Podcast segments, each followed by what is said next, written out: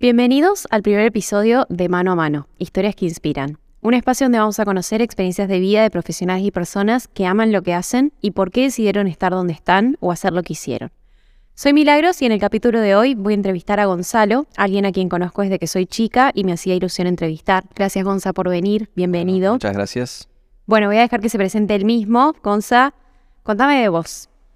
Bueno, eh, yo soy músico, soy violinista eh, desde, desde, que soy chico y bueno, actualmente yo soy eh, guía de segundos violines y cofundador de la Orquesta Filarmónica de Córdoba.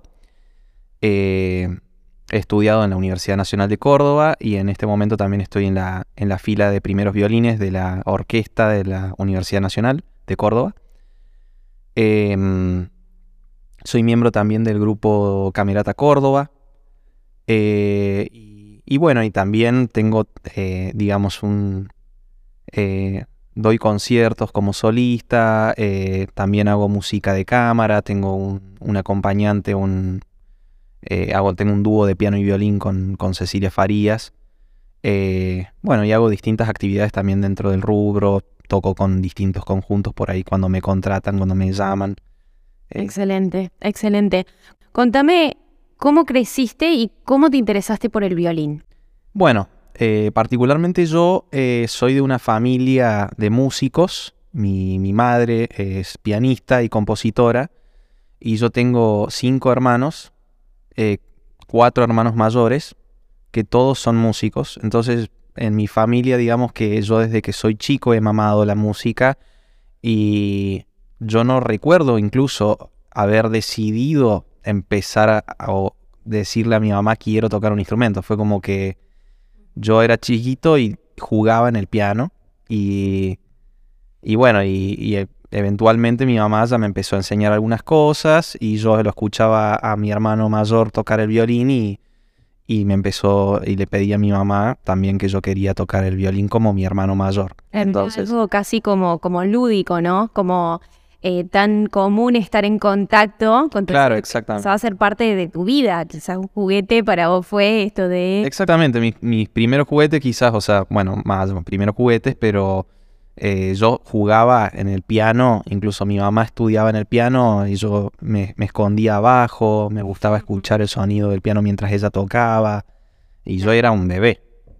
Em, entonces sí, fue como mi acercamiento a la música fue prácticamente natural eh, por el entorno en el que yo me crié. Eh, y, bueno, después, eh, dentro de toda mi infancia, yo sí recibí una formación más académica de parte de mi mamá, que como dije es profesora de piano, y también en San Luis, que yo soy de allá, en el instituto de mi mamá que formó un instituto donde teníamos clase de violín. Y bueno, yo también aprendí a tocar el violín con profesores del instituto. Excelente. Gonza, ¿y cuándo fue propiamente, digamos, a pesar de toda esta cuestión que venimos hablando, de que creciste en eso, cuándo fue em, tu debut como violinista? Es decir, porque vos después decidiste dedicarte a esto, ¿cuándo fue la primera vez que, que bueno, te paraste frente a un público y dijiste, este soy yo, digamos, Gonzalo el violinista, el que se va a dedicar a esto y que me siento cómodo en esto. Bien. Eh, yo tengo algunos momentos registrados particulares que fueron muy importantes.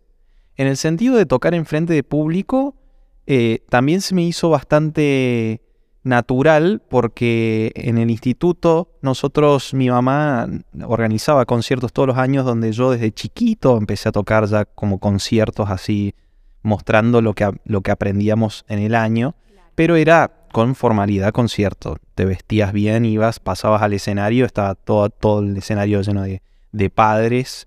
¿De qué edad estamos eh, hablando? Y yo tenía el primer concierto, quizás tenía 7, 8 años. Claro, chiquito. Pero... Mm, y lo hacíamos todos los años. Yo creo que eh, después, cuando yo termino el colegio y decidí venir acá a Córdoba a estudiar eh, violín como una profesión dentro de la carrera de hacer la licenciatura de perfeccionamiento instrumental en la universidad, eh, bueno, yo entré en la cátedra del profesor Dimitri Pocras y Dimitri, él organizaba conciertos en el auditorio de Radio Nacional. Ajá. Eh, particularmente, Acá en Córdoba Capital. Acá en Córdoba. Particularmente en ese auditorio yo he tenido un- algunos conciertos ya eh, 19, 20 años, Sí. donde, donde realmente yo me he sentido un, un violinista ya profesional, como en, en- en ese rol de seriedad, digamos. Ajá. Antes es como que yo lo veía más como presentaciones y de repente cuando empecé a, a ser consciente de eso, eh, fueron momentos que me marcó mucho en el sentido de eh, percibir realmente lo que es la profesión de Claro. ser instrumentista, de ser intérprete. Claro, claro, claro. Eh, y no simplemente como una presentación académica. Bien. Che, ¿y mm, cuándo sentiste, así como te pregunté antes, eh, cuándo fue el momento, tu primer, digamos, debut como violinista, ¿cuándo sentiste que te querías dedicar a la música? O sea, que querías hacer de esto tu profesión.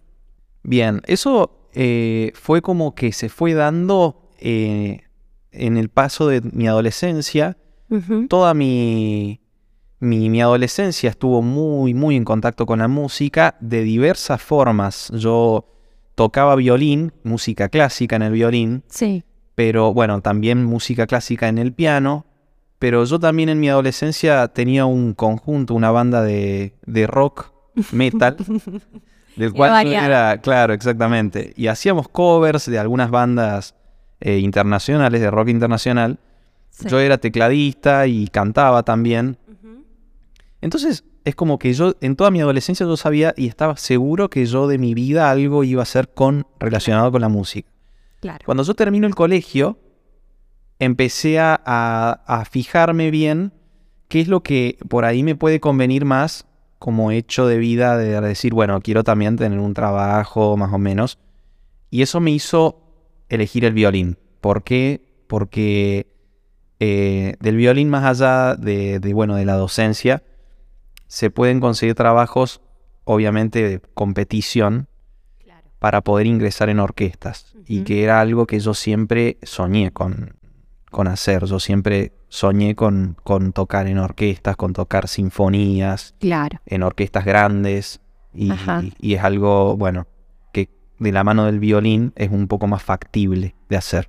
De la mano del piano eso no se puede hacer porque hay un solo pianista por orquesta.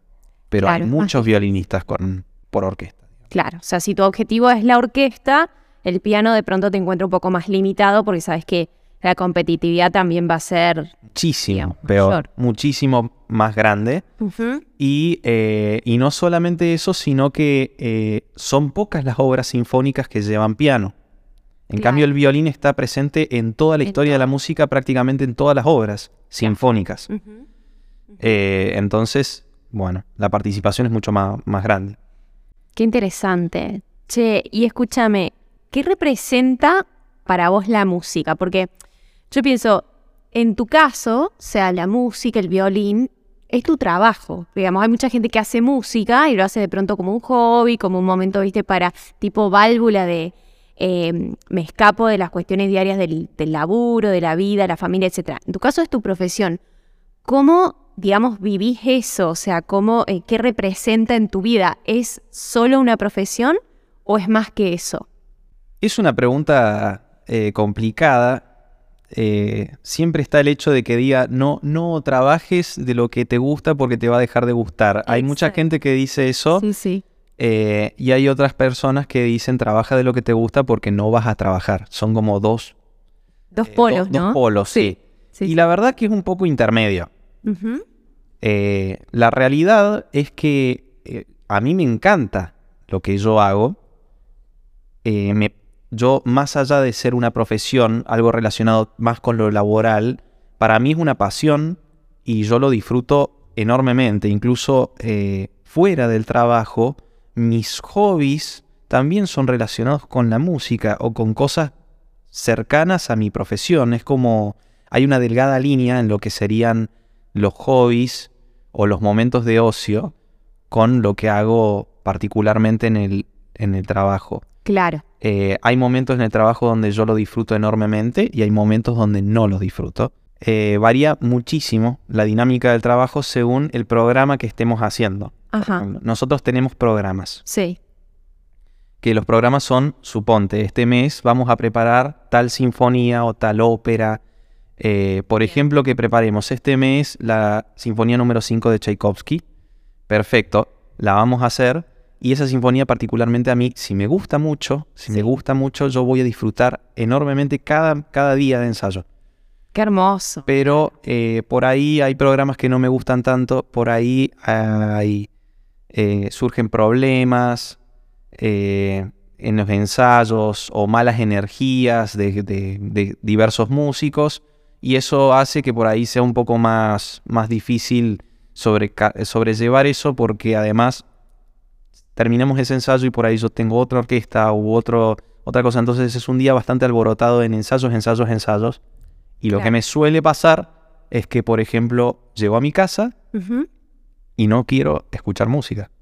Quiero silencio. Ah, claro.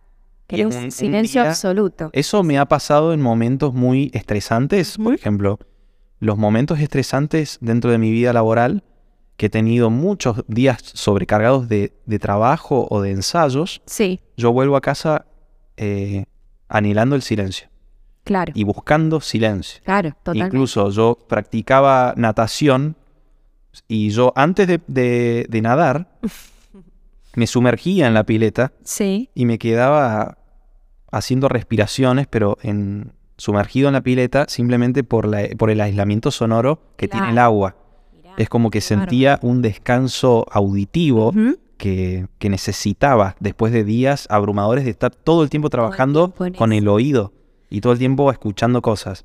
O sea que, en definitiva, digamos, podemos decir que y, la sensación que uno tiene es como la que tiene en cualquier trabajo, solo que con este plus de que vos además amás lo que haces.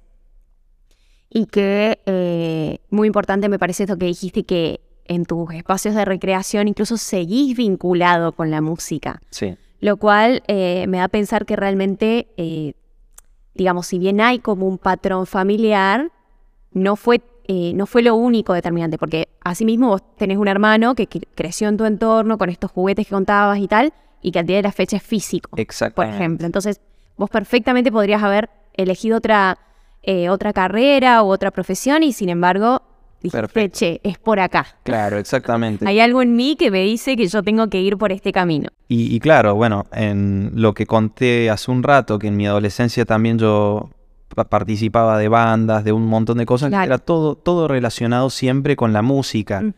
Eh, también empecé a producir música eh, con la computadora. No, claro. Eh, y bueno, y, y empezaba como a producir mis primeras canciones. Y era para mí eso era un hobby. claro. Y todavía lo sigo teniendo de hobby. Y la, la verdad es que como que es una parte muy... Que, eh, la música es una parte muy grande de, de mi persona. Que yo creo que eh, es mucho más que un trabajo. Claro. digamos. Mi trabajo es una parte muy chiquita de lo que simboliza la música en mi vida. En tu vida, excelente. Es una excelente parte más. Es una parte más de lo que sería la música en mi vida. Qué lindo. ¿Y cuántas horas le dedicas al violín por día? Aprox. Bien, eso, eso depende mucho. Yo eh, en mi momento, en mis primeros años en la universidad, yo estudiaba muchísimo Ajá. Y estudiaba muchísimo más de lo que estudio realmente ahora. ¿Cómo estudio? Bien. Porque eh, no es lo mismo tocar que estudiar, que practicar. Son cosas diferentes.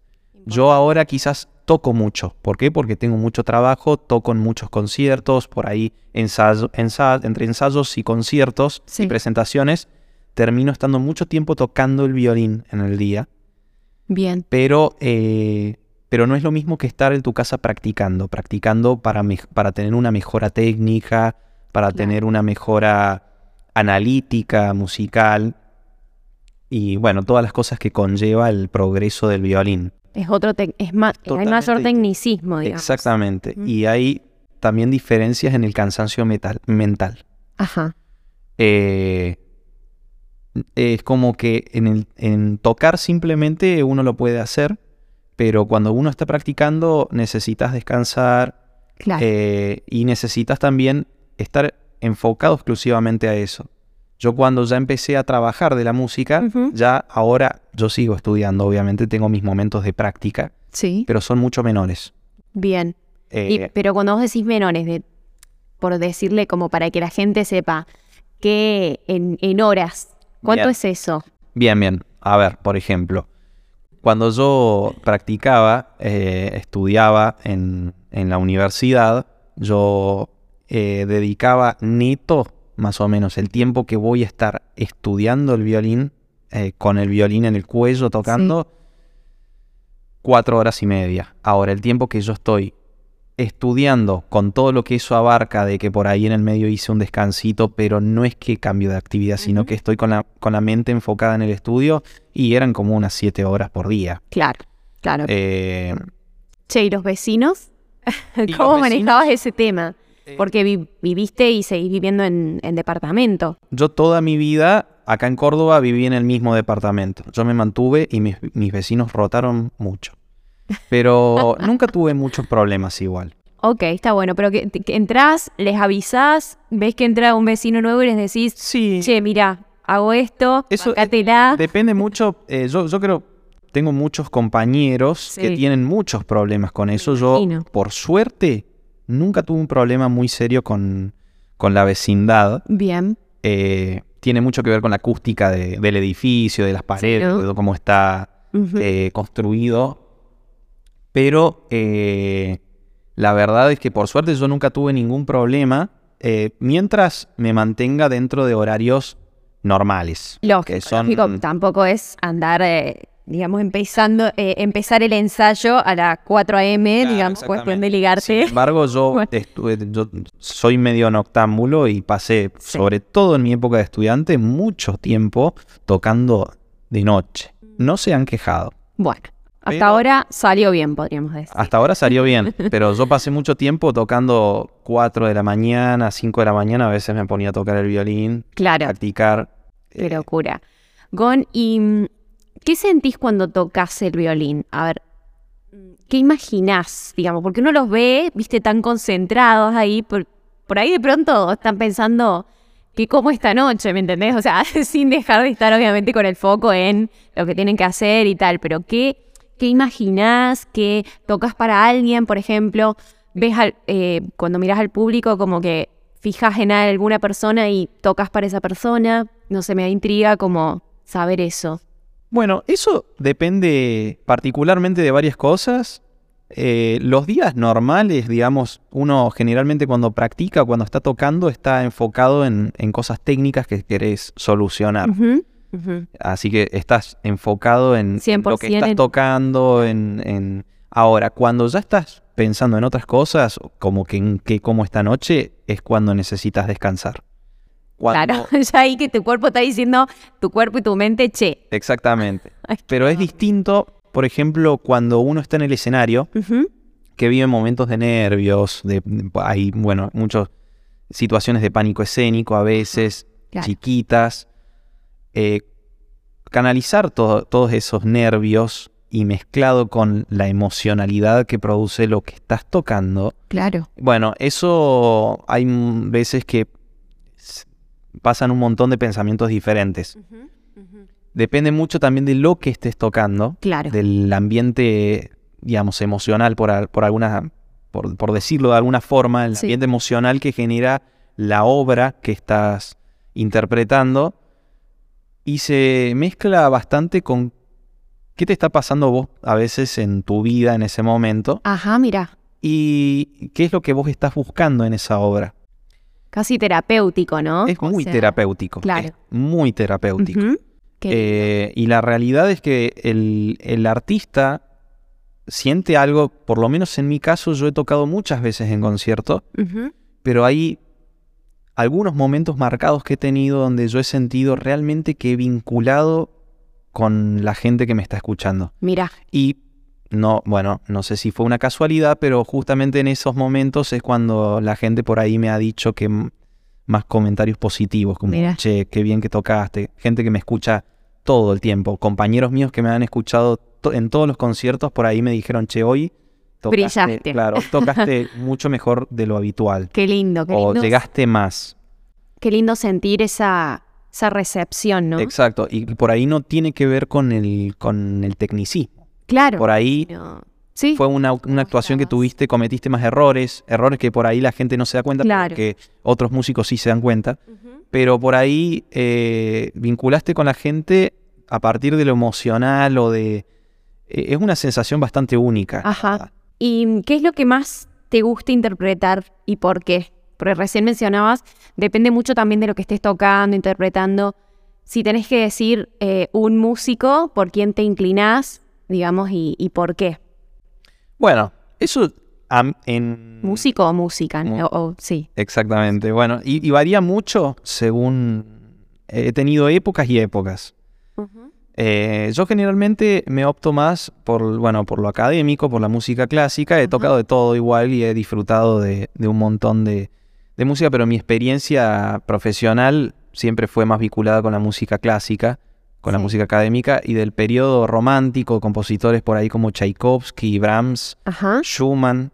Son compositores que a mí eh, siempre me han llegado muchísimo y donde yo como que siento que me... Te toca la fibra. Exactamente. O que, o que cuando yo estoy tocando ya vibro más con... Me entrego más. Perfecto. Me entrego mucho más y eso hace también que, que toda la música fluya un poco más, más consonante con, Claro. con lo que yo estoy sintiendo. Che, y al comienzo mencionabas que, bueno, vos haces eh, música solista y también música de cámara. Sí. ¿Podrías explicar, aunque a primera vista, bueno, parecería obvio, ¿no? Pero desde un punto de vista más técnico, eh, la diferencia, o sea, ¿qué es tocar en, en cámara y, Y y, solista. bueno, y solista? Perfecto. Mira, solista no significa que yo esté solo, sino Ajá, que significa como, por ejemplo, en un tema de rock, cuando el guitarrista tiene el solo de guitarra, Ajá, bueno, el músico solista sería como todas las obras de, Sí. para, para solista serían como un gran solo de guitarra, bien. digamos. Un concierto para violín y orquesta, o un violín, significa que el violín va a ser solista y va a estar tocando una parte individual, una melodía individual, y toda la orquesta va a ser un acompañamiento. Ah, Y el que se va a lucir, tanto en la melodía, todo, va a ser transmitido a través de, de las melodías del solista. Bien, En la música de cámara ya hay una interacción de varios protagonistas. claro. Eh, por ejemplo, una música de cámara puede ser un cuarteto de cuerdas, donde sí, la melodía quizás la va a tener más el primer violín, pero sin embargo va a haber un diálogo más, eh, con más interacción Claro. entre los instrumentos. Y por ahí la viola va a tener una melodía, el cello va a tener otra melodía. Eh, son, hay sonatas, por ejemplo, para violín y piano, y son exactamente eso, violín y, Y piano. piano. Y no es sonata para violín, porque hay otras que son sonata para violín. Ok, Y eso sería música solista. Sonata para violín y piano, música de cámara. de cámara. Mira. Particularmente, a mí me gusta más la música de cámara. ¿Por qué? Y tiene que ver con algo que, que se habla mucho en la música del tema del virtuosismo. El violín es un instrumento virtuoso. Es un instrumento como la guitarra eléctrica en el rock, que es el virtuosismo puro. Sí, Eh, bueno, el, el violín históricamente eh, siempre se, se vi- se vinculó mucho con el virtuosismo, igual que el piano. ajá. Eh, en los conciertos, en la música solista, esto Sí. tiene mucha relevancia y yo creo que a nivel de la composición, el compositor compone un, con- un concierto para violín y siempre va a tener alguna parte virtuosa, En la que se acrobática, luzca. Bien, acrobática donde se luzca claro. el violinista, el solista. Eso particularmente a mí no me gusta. Ok, En cambio, la música de cámara es como si dijeras, el compositor solamente quería hacer música. Y si hay alguna parte técnicamente difícil o que sea media virtuosa, va a estar a servicio de la música y no al revés. El enfoque está en la música y la técnica o el virtuosismo al servicio de la música. Mira Eso lo- yo lo veo en la música de cámara. En la música solista, por ahí es algo, hay partes acrobáticas que digo, bueno, sí, esto es como para lucir el qué tan rápido mueve los dedos. Claro, claro. Me parece a veces medio vacío. Hay, hay música solista muy, muy linda y muy musical, no lo niego. Sí, Y me encanta también. Hay muchos conciertos para solistas que me gustan mucho, pero en la música de cámara generalmente yo veo mucho más claro eso de de repente es la esencia misma de la música sin, sin tanta banalidad, digamos. o- qué bien. Qué bien, qué bien saber esto, porque la verdad es que me doy cuenta que, que sabía muy poco al lado de todo lo que estás explicando, así que, que gracias. Y me gustaría preguntarte ahora cómo es la relación violinista-violín, digamos. O sea, vos de chico te dieron un instrumento, vos generaste un vínculo con, ese instrumento. De grande te compras otro, ¿cómo generas el nuevo vínculo con el otro? O sea, ¿cómo es el tema del violín? ¿Tenés uno para toda la vida? ¿Cómo funciona? Bueno, eso eh, se podría ver. eh, depende. Bueno, cuando uno es chico, generalmente le compran uno. El primer instrumento que aprende a tocar es un instrumento por ahí un poco más barato, más económico, que son los instrumentos que se llaman de estudio. Ok. Que son instrumentos básicamente es, el nene quiere aprender a tocar el violín. Le bueno, no le vas a comprar un claro. Stradivarius, le vas a comprar un violín para ver si le gusta o no. Claro. Si le gusta, bueno, vamos por otro. Vamos a hacer una inversión más grande. En mi caso, yo empecé con un violín de estudio Ujú. Eh, y ya cuando, en mi adolescencia, cuando ya eh, quería, yo le había dicho a mi mamá que yo quería seguir tocando el violín, tuve mi primer instrumento de luthier, Ajá. un violín Zimmerman, eh, fabricado en Odessa, muy lindo. Bueno, este, ese fue mi primer instrumento donde yo generé un vínculo. ¿Por qué? Porque ya el instrumento de luthier, que lo ha hecho espe- especialmente con alguna finalidad, digamos, hasta incluso hay instrumentos de luthier que tienen nombres, como si le pusieras al violín eh, Matías o, o un nombre. Tremendo. Bueno, hay violines que tienen nombre. también. Claro. Que hace que te sea tal vez como más fácil irte encontrando con ese instrumento que en definitiva va a pasar a ser eh, una parte más de vos, digamos. Bueno, lo- lo- todos los, los violines, los mejores violines del mundo, que son los Stradivarius, todos tienen nombres. Y tienen nombres, literalmente hay uno que se llama Rosa, hay otro que se llama eh, Daisy, creo que era uno. Eh, todos tienen distintos nombres que tienen también que ver con, con algunos músicos importantes que se sospecha que han tocado en esos instrumentos antiguamente. Ajá. Mira qué bien. Eh, y el que tenés actual, digamos, el- es ese que contás. el que tengo actual no. Ese es el que conté, el que es el Zimmerman, fue mi primer instrumento, el cual después yo cambié por el Bien. que tengo ahora. Y fue un proceso eh, que no, no fue tan fácil. Claro, eso quería saber. No, no solamente por una cuestión de comodidad, sino también hay una especie de vínculo. Esto Claro. pare- parece medio tonto. No, no, al contrario, por eso te pregunto. Es, co- es como... Yo siempre pongo el, el ejemplo de, por ejemplo, en Harry Potter lo que serían los horocruxes. Yo siempre, para mí me parece un ejemplo perfecto, porque son claro. algo totalmente material donde tiene el, el alma del mago. Bueno, Claro, Harry una Potter partecita de vos partecita. Claro, yo siento como algo así, como... A ver, se me, si yo, yo he tenido pesadillas, un montón de pesadillas, que se me rompe el violín. No, claro. Y no es una sensación como se te rompió un celular caro o se te rompió la computadora. Claro. Puede ser algo carísimo, Sí. algo que vos lo, lo tengas muy... O, o que uses todos los días, por ejemplo, la computadora. Bueno, si te Claro. rompe... No, es mucho, mucho más íntimo. Claro. Es Sí, mucho sí. más íntimo. Y mm, la verdad que, bueno, yo ahora tengo un el violín mío. Yo creo que sí, que me va a durar, no sé si toda la vida, pero muchos años. Y también ahí está, digamos, hay instrumentos mejores, hay instrumentos, uno por ahí, si a mí me dicen, bueno, voy a cambiar el violín por otro que es mejor. Sí. Bueno, pruebo el violín, Ujú. pruebo el violín y si me termina gustando quizás pueda eh, cambiarlo, Ajá. pero yo no creo que me deshaga de este. Total, y sí. me lo, y si lo llego a deshacer, no va a ser un proceso fácil. Claro, claro, claro. Es como que uno. Es romper un vínculo, literalmente. Es romper un vínculo y con. Y cuesta. Y cuesta. Exactamente. Está bien. Gon, ¿qué significó para un músico como vos el tema de la pandemia? Sé que es un poco como cliché tal vez seguir hablando de esto, pero bueno, no podemos negar que fue un acontecimiento que de alguna u otra manera a todos nos afectó. Pero pienso en los casos de los músicos. O sea, vos, digamos, estás acostumbrado eh, a, a estar en escenarios, es tu trabajo, como decíamos antes, y no es que podías arreglártelas con una modalidad home office en tu casa, no, al menos al principio. Entonces, ¿cómo juega este impacto emocional que la pandemia generó en todos? ¿Cómo, cómo juega en alguien que no tenía otra manera de, de seguir adelante, digamos, con, con su actividad habitual?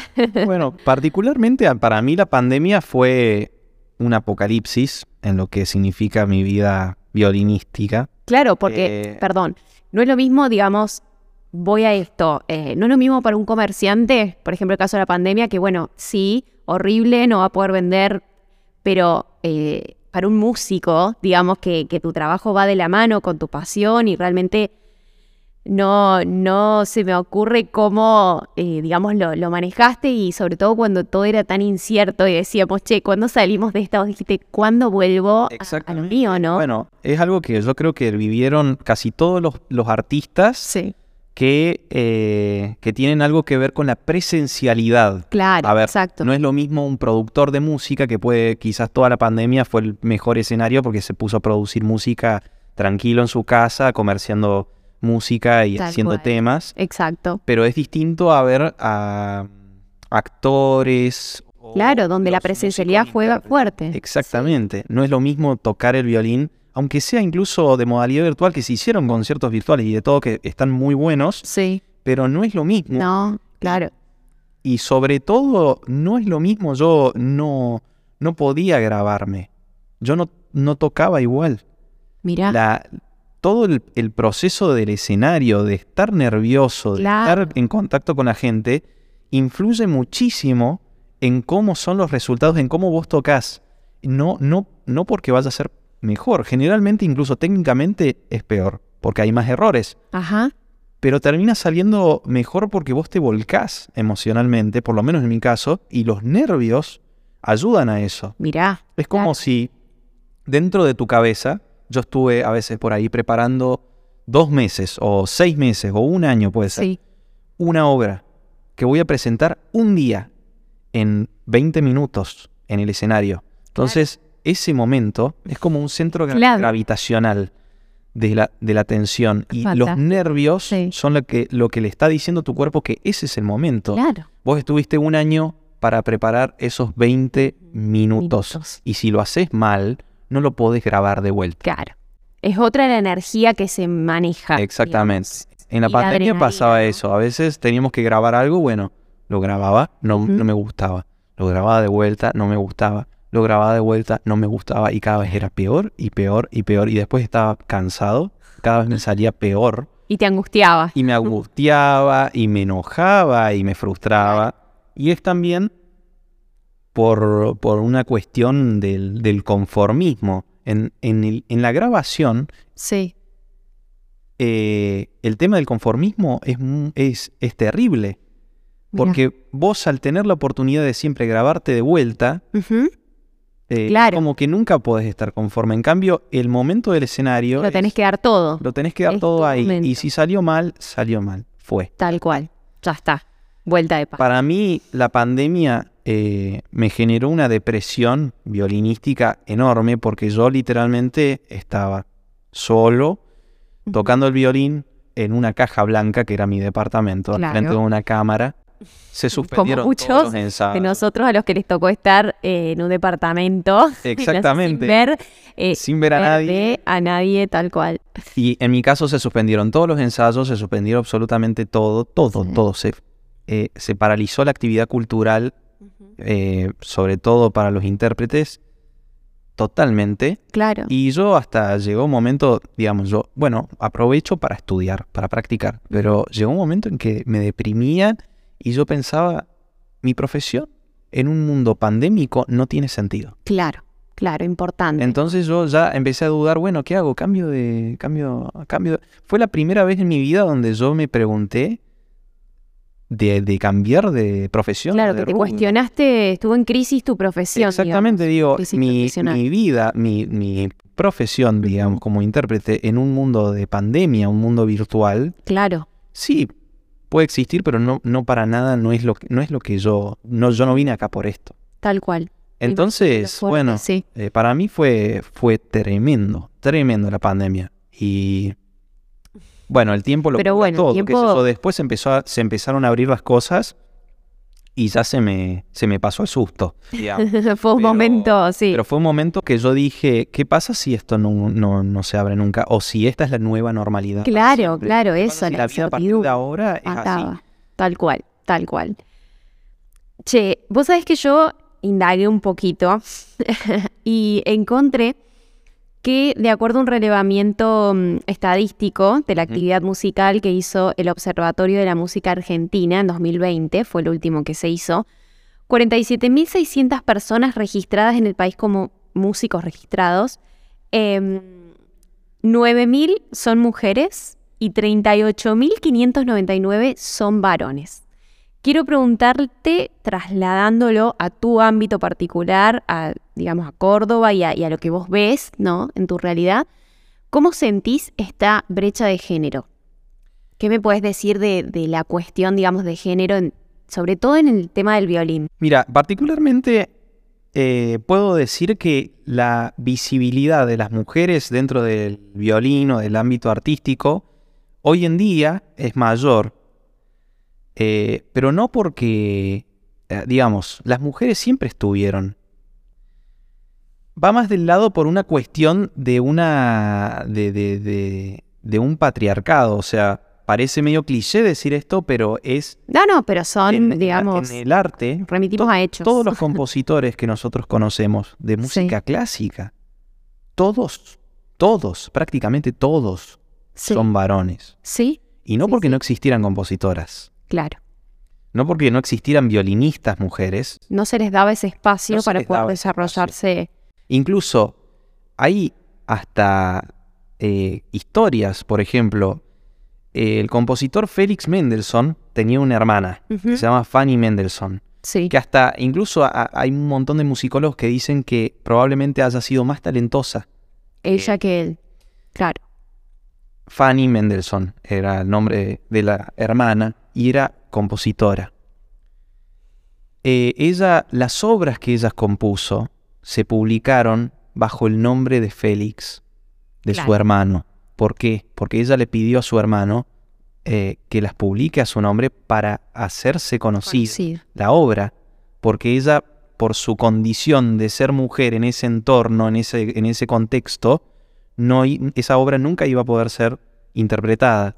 Bien, y si lo trasladas a hoy, como, digamos, obviamente que ya hemos superado esos Claro, patrones. hoy, hoy en día recién es cuando se le reconoció y se dieron cuenta analistas que, ah, mira, esa obra no es de Félix, es de, Claro. es de la hermana. Bueno, han, han un montón de casos así. Ajá. Y eso siguió bastan- con bastante relevancia hasta recién el año 1970, 1980 empezaron a cambiar las cosas y empezás a de repente a ver figuras femeninas, tanto del tema de la composición como del tema del violín. Y no solamente eso, como que a partir del año 1970 empezaron a revivir Mm. obras de compositoras femeninas antiguas, Claro. como por ejemplo Clara Schumann, La hermana de Schu- de la esposa de Schumann, Ajá. también compositora, que empezaron a, revivir esas Estaban ahí obras. dormidas, digamos. Nadie, nadie les había dado nunca lugar. Mira. Y la verdad es que yo creo que esta presencia femenina muy grande puede, puede ser quizás también como un como un rebote de todo eso. Pero la en presencia realidad, actual decís, la presencia en las, por ejemplo, en las eh, en la camerata o en la o en tu en, sí, sí, yo- bueno, yo lo veo, hay una presencia enorme femenina. Tampoco no sé si tan abrumadora, no, no, no, no, es, no es abrumadora en el sentido de que haya más mujeres. Yo nunca me puse a contar, pero es algo como que no, Claro, no, no, no, hay una hace ruido. no hace ruido. exacto. Si hay eh, alguien que le hace ruido de eso, es porque es una persona con una mentalidad más conservadora que tiene rezagos de un de, de una de una cultura muy vieja. Claro, claro. Quizás a- alguien que, que no sé, que, que por ser mujer eh, piense que, que- va, va a tocar menos. Exacto. Y, y de forma inconsciente. Hay gente Sí, sí. quizás que se crió en un entorno de, más patriarcal Sí, y de forma inconsciente va a elegir a un, a un músico varón. Claro. Eh, pero hoy en día, por suerte, eso Pero no es es lo así. que predomina gracias. eh, No. No es lo que predomina, yo nunca me las puse a contar, no, no me puse a contar quién es, quién es varón y quién es mujer, pero es cierto que ahora prácticamente en mi orquesta, por ejemplo, en la fila de violines de la orquesta de la universidad, creo que hay más mujeres que varones, creo que hay más mujeres Bien. que varones, eh, pero no por una cuestión particular, yo creo que simplemente porque eh, se presentaron, ganaron el concurso. Bien.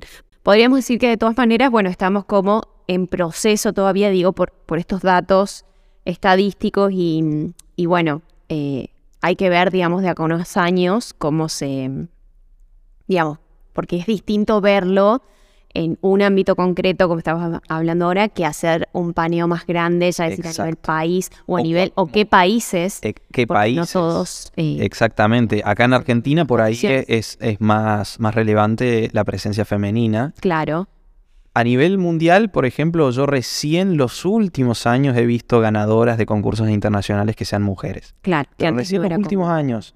Antes hay, pero muy pocos. Muy poco. Era, era mucho más común que sean hombres. Así que a nivel general, a nivel mundial, yo creo que todavía, todavía eh, hay, que, hay que cambiar un poco. En realidad no, no es que haya que... Hay que darle espacio, hay que simplemente no interferir, no hay, no hay que hacer nada más. Tal cual, tal cual. Gonza, familia de artistas, de músicos, ¿te parece que es difícil la vida de un artista en la Argentina? ¿Sentís que, por ejemplo, desde los colegios se podría incentivar, vamos a centrarnos en la música, ¿sentís que desde los colegios la educación se podría incentivar de otra manera? Yo creo que... ¿O cómo fue tu experiencia también? Porque en una de esas, mi experiencia, que por ejemplo, creo que me hicieron tocar la flauta y nada más, fue ese fue mi contacto con la música en ese momento, no fue la misma que la tuya y tal. ¿Cómo Eh, crees que se podría incentivar a eso? Yo creo que, que hay, hay muchas cosas, eh, mucha gente queda por ahí con traumas. Yo conozco mucha gente que ha quedado con traumas de, de una de, de cuando le hicieron tocar la flauta. eh, es la típica, ¿viste? claro, La que siempre quedó- va. Y ya después, quizás nunca más en su vida quiso saber nada, Claro. hasta por ahí, ya de adulto, qué sé yo.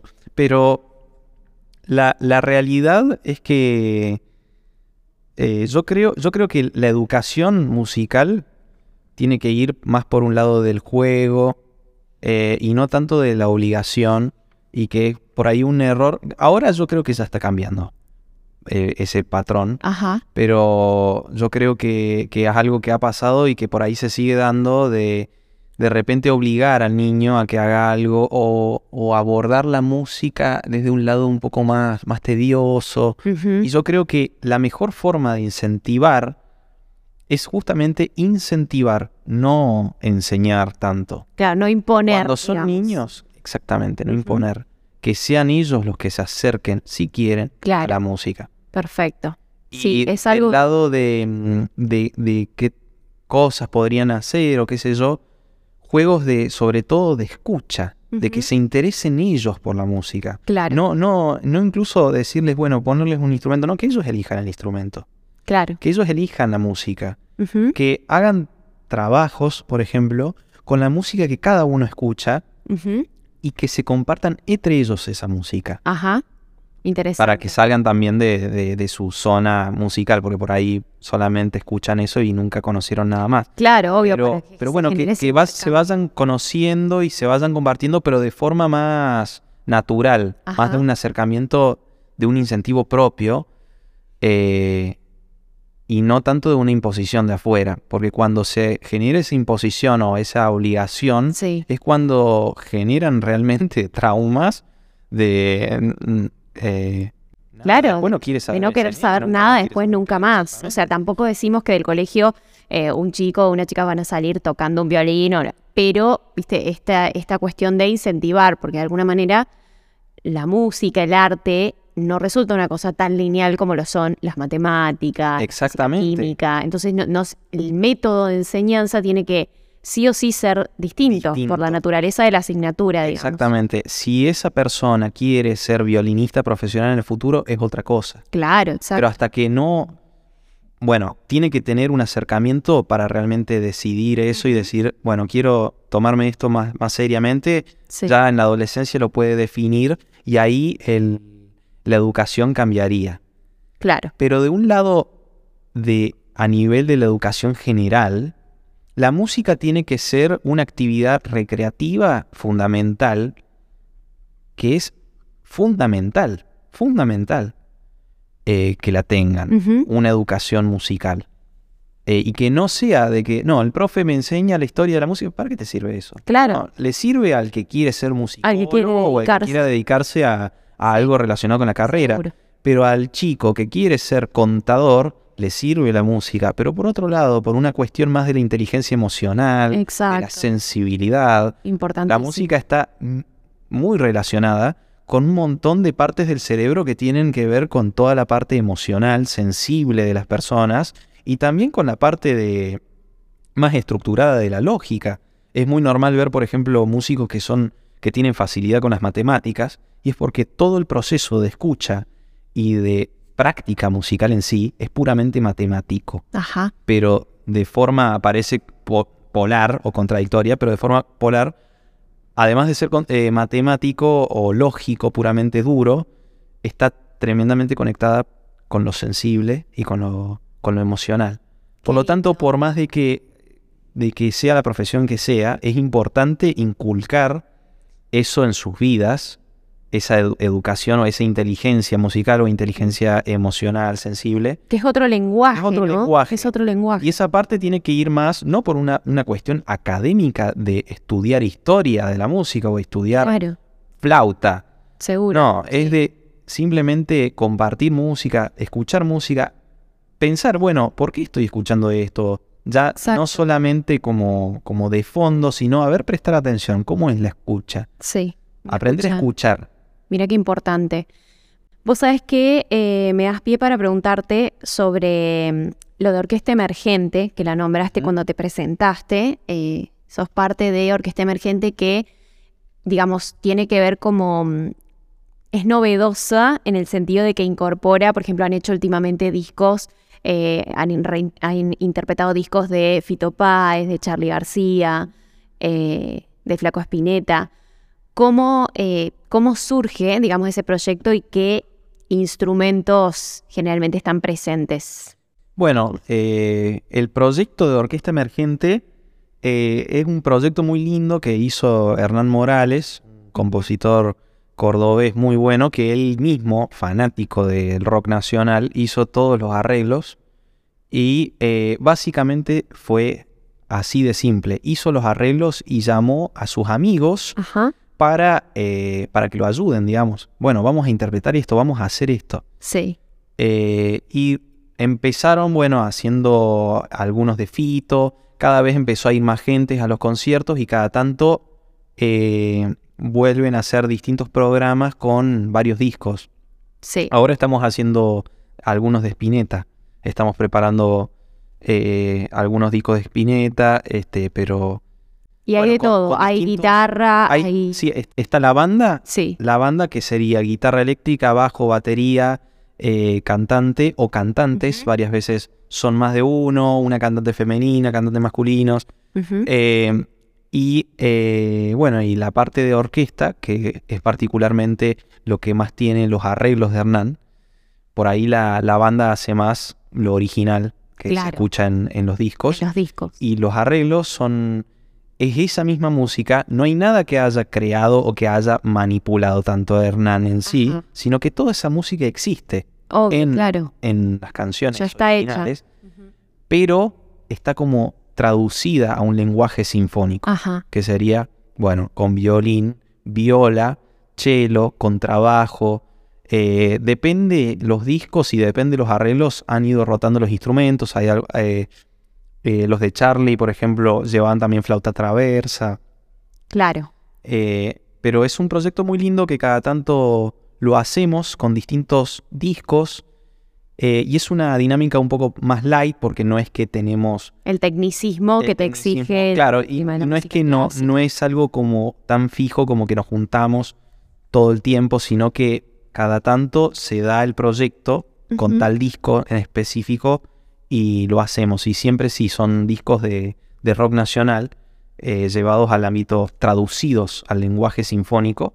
Qué lindo. La verdad que se, da, se dan energías muy lindas Sí. en esos conciertos.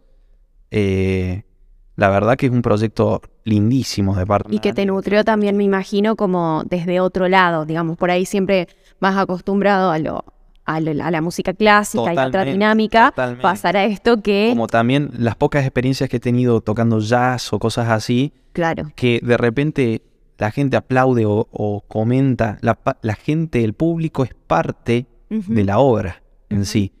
El público, los comentarios del público, los gritos del público, cuando el público canta, cuando el público aplaude, eso es parte también de la performance de la obra, sí, que es algo que en, en el ambiente más, eh, como por decirlo, conservador, de música académica, de música clásica, sí, eh, es, es una diferencia muy grande, que incluso hasta se habla bastante de eso, de el músico en el escenario, que está Sí. más alto y la gente simplemente expectando. claro, Eh, como si, bueno, como si la verdad absoluta estuviera ahí. ahí. y los otros son... eh, eh, unos semidioses, Claro, casi, y que no, y que no se puede aplaudir y no se puede aplaudir entre movimientos y como que hay reglas que tiene que seguir el público, ¿viste? Es como bastante más estricto que, bueno, últimamente está un poco tratando de ablandarse. Eso me parece necesario. eh, pero bueno, es una, es una diferencia grande que hay entre, bueno, esos dos géneros obvio, musicales, obvio que sí, por lo que conlleva. Y para mi experiencia sí fue, fue muy enriquecedor qué lindo, fue salirme un poco por ahí de, de la, estru- de la jaula, claro, de alguna forma. está bien, qué lindo, qué lindo pensar la música como un lenguaje universal, me gustó mucho esto que dijiste y la verdad es que lo comparto al 100%. Em, ya llegamos al final de esta entrevista y yo te quiero agradecer profundamente por, por venir, por compartirnos todo esto que, mm, eh, bueno, que es otro mundo, ¿no? Para el que por ahí personas como yo que aman la música y que tratan también de estar en contacto con un montón de cosas, me voy eh, llena de un montón de información que me súper sirve y me reinteresa y espero que a la gente también. No, por Con- favor, muchas gracias. Gracias a vos, Miri. Para mí un placer venir acá y hablar de, de cosas además porque fue un- fueron preguntas que me hicieron también reflexionar a mí algunas cosas. Hacer como un repaso. de lo que ha sido Exactamente, tu- preguntas a veces que, mira, nunca me había puesto a pensar en esto. tu corta pero fructífera carrera, porque bueno, hay que decir que con 26 años y todo lo que has hecho y todo lo que te queda por hacer, sin duda eh, sé que vendrán cosas muy buenas. ¿Dónde te podemos encontrar? eh, digamos, en eh, por ahí si quieres dejar algún Instagram o Bueno. Eh, mi Instagram personal, eh, Gonzalo Fabre, yo ahí generalmente comparto todo lo que, lo que voy haciendo con los distintos proyectos. Está el Instagram de la Orquesta Filarmónica de Córdoba, que aclaro es una orquesta que fundamos eh, con un grupo de amigos ante una necesidad urgente de una orquesta nueva. Es la primera orquesta privada de, de Córdoba. Esto es muy importante aclararlo, sí. Y bueno, se- lo- la hemos fundado el año pasado y hasta ahora hemos tenido un, un- un comienzo increíblemente exitoso. La verdad que no, no lo podemos creer. Qué bueno, Pero qué bueno. eh, bueno, después la, la- el Instagram es Orquesta Filarmónica de Córdoba, Or- Orquesta Filarmónica CBA. Eh, bueno, el Instagram también de Camerata Córdoba, que es el grupo que formo parte, que es un grupo más también privado donde tocamos para eventos, en contratos, por contratos. Eh, y bueno, como dije, mi Instagram personal, que yo a través de ahí subo eh, y comparto todas las publicaciones que tengan que ver con todos esos proyectos, que es Gonzalo Fabre. Gracias, Gonza. Gracias, de verdad. Muchísimas gracias